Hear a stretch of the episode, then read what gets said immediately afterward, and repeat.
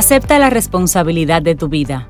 Debes saber que eres tú el que te llevará a donde quieres ir.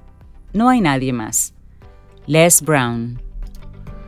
Continuamos Camino al Sol. Buenos días a los que están conectando con nosotros a través de estación 97.7 FM y también a través de caminoalsol.do. Buenos días, qué bueno poder conectar contigo, arrancar la mañana escuchando mensajes potentes y que, que sí, que nos traigan luces. Y en este momento vamos a tener una conversación que creo que es muy oportuna, porque siempre que hablamos de de los negocios, de los empresarios, de la alta gerencia, por lo general es con látigo. Es decir, pensando exacto lo duro que son, lo difíciles que pueden ser. Y hay una carga energética importante en esa alta gerencia, en esos dueños de negocios, en esos emprendedores, en esos empresarios, que son los que decidieron en un momento de su vida asumir una responsabilidad y cargar con una serie de cosas que no todos los mortales podemos con ello. Entonces, ahí hay una cuota que nosotros debemos salvar. Y vamos entonces a hablar con nuestra queridísima Fénix Pérez, nuestra coach personal sobre salvando la alta gerencia y los negocios. Hola Fénix, buen día. Buenos días, mis amados. Ay, Dios mío, qué maravilla estar aquí. gracias, gracias. Y efectivamente, el punto con, al que yo me refiero es precisamente a la parte que involucra al ser humano más allá de las técnicas y de los conocimientos que requiere para poder ejercer un cargo de alto de alto mando, ¿no? De alta, de muchas responsabilidades. Y es que nos, o sea, al ejecutivo y al empresario se le olvida a veces que es necesario, que es imprescindible que se trabaje en lo personal, esas cosas que parecen personales. Es importante que se las trabaje, porque esas son, esos son los obstáculos, ahí residen los obstáculos. Y ojo aquí, esto es sacándote guantes de la cara.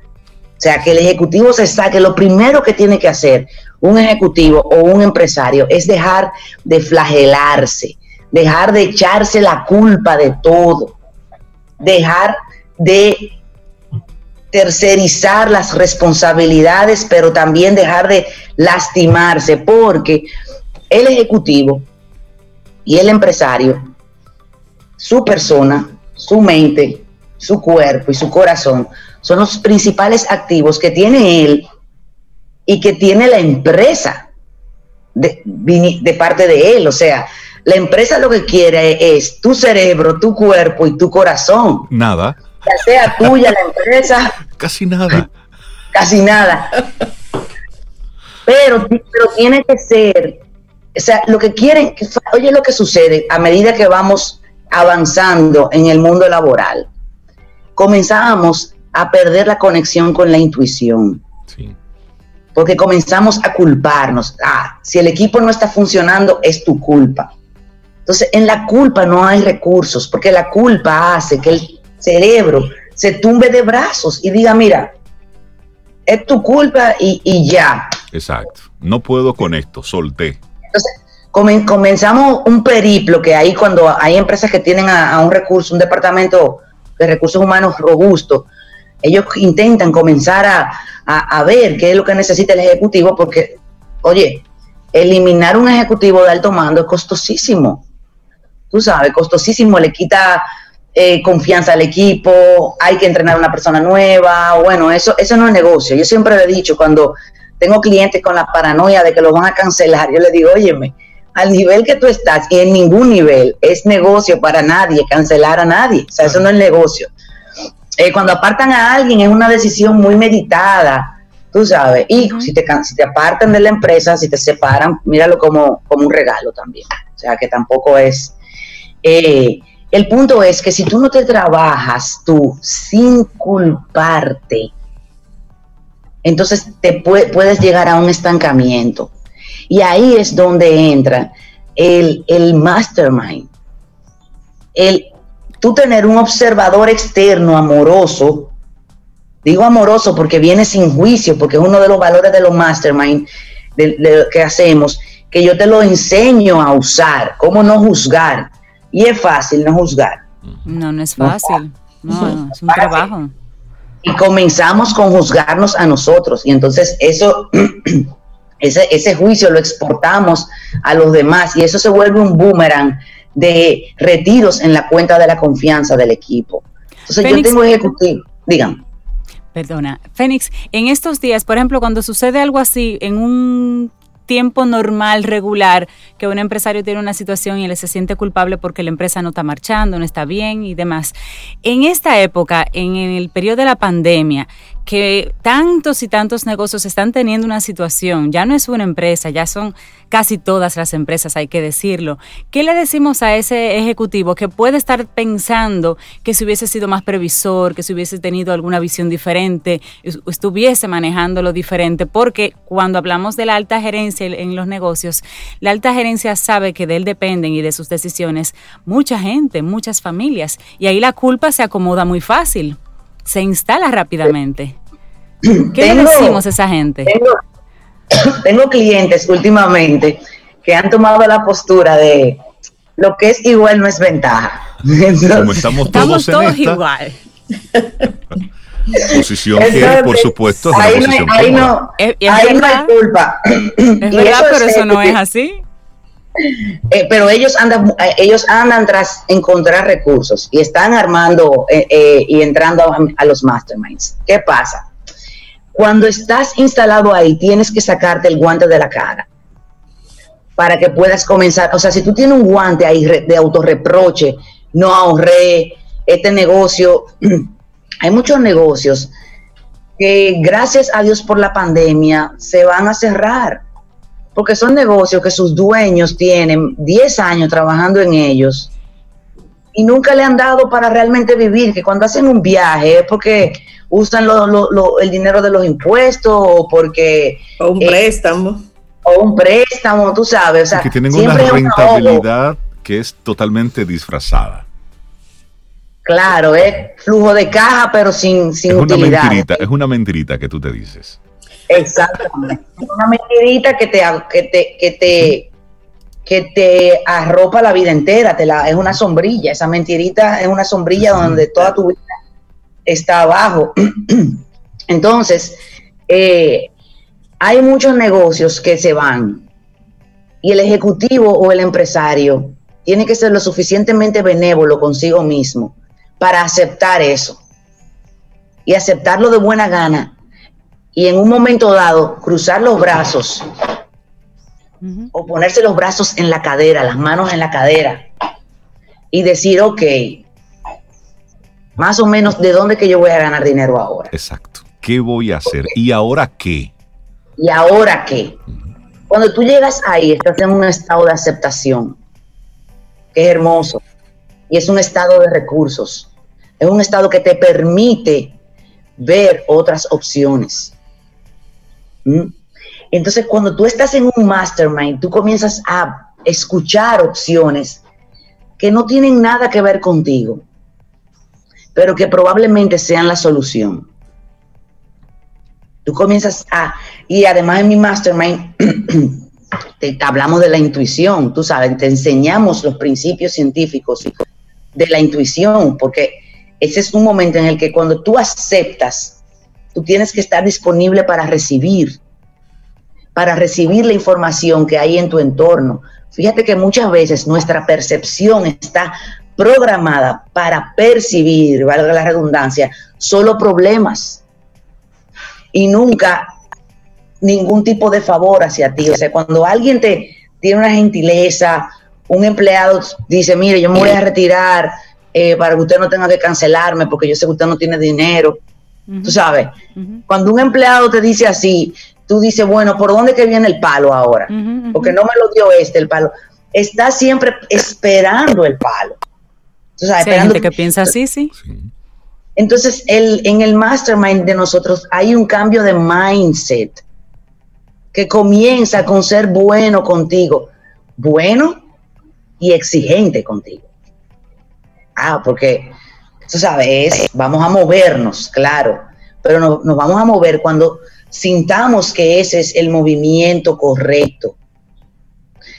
Una chica del Mastermind ejecutiva, mando medio eh, de una empresa grande de aquí, una empresa de esa que tienen un par de miles de empleados. Eh, tenía un proyecto que ella sabía que iba a solucionar el tema de ingresos que le estaban reclamando a su departamento. Sabe que cada departamento tiene que generar ingresos, eh, algunos departamentos, ¿no? O por lo menos rentabilidad.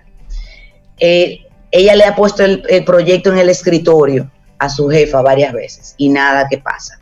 La jefa, un día en el mastermind me dice, mira, yo decidí volarle por arriba a mi jefa, porque ella no me va a hacer caso. ¿Ah? Y todo el grupo, perfecto. ¿Por qué? Eso es antiético. Pero ¿qué había ahí? Ahí había una expresión de valentía. Ahí ella estaba dejando de ser indefensa, dejando de estar indefensa y entregándole su angustia y sus resultados de fin de año a una persona que no le estaba prestando atención, cosa que ella estaba digiriendo como que ella no la quería, o como que ella no, no le prestaba la atención eh, adecuada porque la iban a sacar. Entonces ella decide pasarle por encima a su jefe. Y yo le digo, perfecto, no lo hagas hoy. Me dice, no, hoy no. Le digo, hazlo el viernes. Y era miércoles o jueves. Ok. Eh, hazlo mañana. Pero quiero, le digo, quiero que lo consultes con la almohada y que escuches a tu mesa mastermind, a tu grupo de compañeros y escucha lo que ellos no te están diciendo. Lo que no te están diciendo, oye, qué locura. Pero es que ahí es que yo juego con la mente tuya para que tú te aprendas a autosugestionar. Al otro día me llama. Fénix, adivina qué. Cuando me desperté el viernes decidí que no puedo pasarle por encima a mi jefa. Exacto. Eh, pero oye lo que yo hice. Yo fui y me le planté con toda mi gracia. me puse mi manita en la cadera y le dije, mire doña, vamos a leer esto juntas ahora que son las siete y media de la mañana. Exacto. Y ella le dijo, oye lo que le dice la jefa. No, no, no, mi amor, pero tú no le has llevado eso a fulana, a la jefa de ella. No, pero yo, ¿cómo yo le voy a pasar por arriba a usted? No, no, mira, tú vas de parte mía, tú le dices que yo aprobé eso y llévaselo y ya. O sea, logró el cometido, pero no violentó el proceso. Y esa es una gran lección de vida, Fénix. A veces nosotros nos vamos creando unos cuentos y vamos creando unos demonios que nos paralizan, pero son todos cuentos e historias que nos vamos haciendo nosotros mismos. Cuando enfrentamos las cosas de manera real, es que nos damos cuenta de por dónde va todo esto. Cintia te hacía una pregunta anteriormente, Fénix, conectada muy bien con lo que están viviendo muchos empresarios eh, en este tiempo. Y a eso yo le quiero agregar, Fénix. ¿Qué pasaría y qué tú le dirías a ese emprendedor que durante mucho tiempo ha estado empujando esa empresa? Es su sueño, es algo que deseaba hacer, iba todo muy bien, pero por la naturaleza de su negocio, pues con esta pandemia se ha visto muy afectada. Y esta persona que de manera natural es de mucho ánimo, de mucha energía, de mucha vibra, se, siente se siente sin recursos y se cae, suelta. Y viene la culpa, ya has dicho que en la culpa no hay recursos, pero simplemente se ha inutilizado, se ha inhibido, se ha puesto en pausa. Y ese espíritu eh, agresivo, eh, arriesgado, eh, se ha puesto como en, espacio tibio. ¿Qué tú le dirías a esa persona para que... Para salvarlo, salvarlo. Y vea entonces otras alternativas a lo que pudiera ser. Que vuelva a la adolescencia. Sí. Oye, que él se vaya al momento más vigoroso con su memoria que él haya tenido un momento en el que él haya sido una persona vigorosa, curiosa, entusiasta, que vaya con su mente a ese momento. Que, que tome esos recursos personales, emocionales, mentales que tenía en ese momento. De cuando hacía ejercicio en la casa, que tenía un tubo con, con cemento, que hacía pesas, que, que, le decían, vamos a vender tal cosa eh, en el colegio, vamos. Y que, es, que conecte de nuevo con ese ser que él es o que ella es, ¿no? Ah, y que desde ahí, desde esa zona de poder, pregunte, haga la pregunta, ok, ¿cómo yo voy a manejar esto ahora? ¿Y qué puedo ir haciendo en el interín? Bueno, lo primero es que a ese negocio que está en pausa por causas mayores, hay que bajarle el volumen ahora mismo. No puedo comenzar a preocuparme a, que todo mi tiempo mental lo ocupen los, eh, las situaciones que se desprenden de ahí, los impuestos, los préstamos. Si no se pueden enfrentar, bájale el volumen un momento, ¿no? Tú le bajas el volumen, ¿cómo se le baja el volumen? Literalmente con un ejercicio mental y en la parte práctica, yendo a donde los bancos, yendo a donde los impuestos, yendo a donde tengas que ir para poder eh, bajarle el volumen a eso. Y entonces abres la puerta a otras posibilidades. Desde esa zona, oye, estoy sin hacer nada. Tengo dinero para este mes apenas. ¿Qué yo puedo hacer para ganar dinero? Yo te lo voy a decir de una manera, como yo comencé a romper algunos mitos con, con la escasez. Yo tenía antes una, la escasez muy arraigada dentro de mí. Yo iba al supermercado siempre pensando que era la última vez que yo iba a ir. Yo siempre el cheque lo recibía pensando que era el último. No sabía cómo yo iba a ganar más dinero, aunque todo estaba ahí, pero en mi mente no. Entonces, cuando el ejemplo, la metáfora que yo utilicé fue que los inmigrantes ya sea los que vienen aquí o los que, llegan a otros países, que se van sin dinero, sin papeles, sin nada. Esos inmigrantes que están en, en la máxima pobreza,